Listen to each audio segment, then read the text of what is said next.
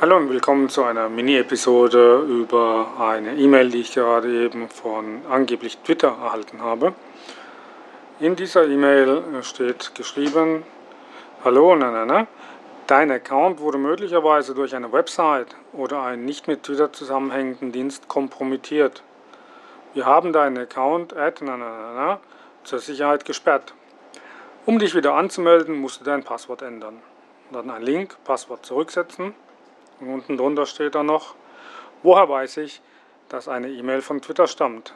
Links in dieser E-Mail beginnen mit https und enthalten twitter.com. Dein Browser zeigt außerdem ein Vorhängeschloss-Symbol an, sodass du weißt, dass diese Seite sicher ist. Dann auch Hilfe, nicht mein Account, E-Mail schreib, äh, Sicherheitshinweise, Twitter Inc., 1355 Market Street, Suite 900, San Francisco, CA 94103. So, komisch ist allerdings, dass ich mich mit meinen beiden zurzeit eingeloggten Twitter-Accounts, oder besser gesagt mit einem Twitter-Account eingeloggt auf zwei verschiedenen Geräten. Ein Gerät ist mein Rechner, ein anderes Gerät ist mein Handy dass ich dort immer noch aktualisieren kann, dass ich dort immer noch äh, rumklicken kann, ohne dass mir gesagt wird, hey hallo, und dein E-Mail ist, dein Twitter-Account ist ja gesperrt, bitte ändere doch jetzt das Passwort. Ich habe dann auch äh, einen Gegentest gemacht und habe ein neues Browserfenster in einem anderen Browser geöffnet und mich dort in meinen Twitter-Account eingeloggt. Hat funktioniert. Dann der nächste Test, den eingeloggten Account auf dem Rechner habe ich ausgeloggt und anschließend wieder eingeloggt mit dem alten Passwort natürlich. Klappt einwandfrei. Das zeigt mir jetzt doch, ähm, hm, irgendwie ist diese Mail komisch. Denn warum kann ich mich immer noch einloggen mit meinem alten Passwort, wenn er doch angeblich äh, gesperrt ist, dieser Account? Sender ist übrigens eine E-Mail-Adresse, die da heißt password at twitter.com.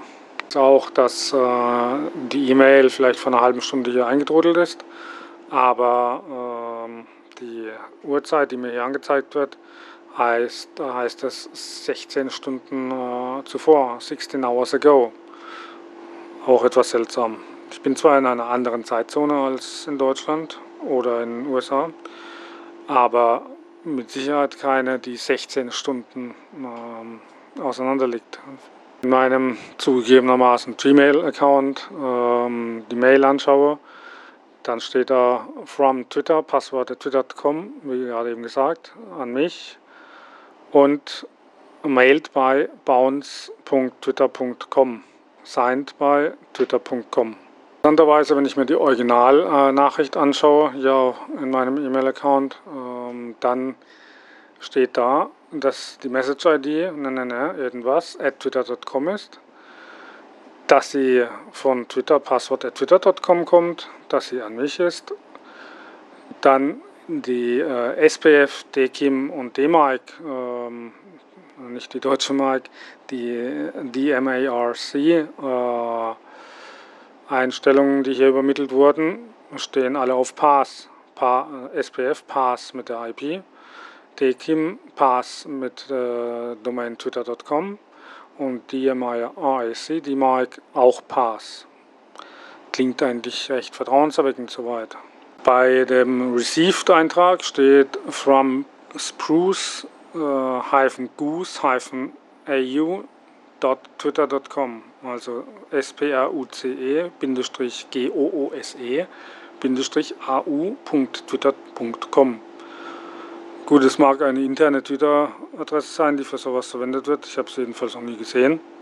Kann an mir liegen, äh, will ich nicht beschreiten.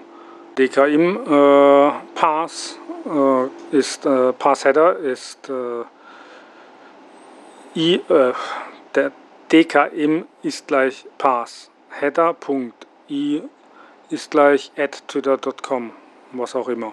Eine Menge andere Angaben, ähm, tonnenweise irgendwelche Dinge. Allerdings bin ich jetzt immer noch nicht mit dem Klaren darüber, ist es eine Originalmail oder nicht.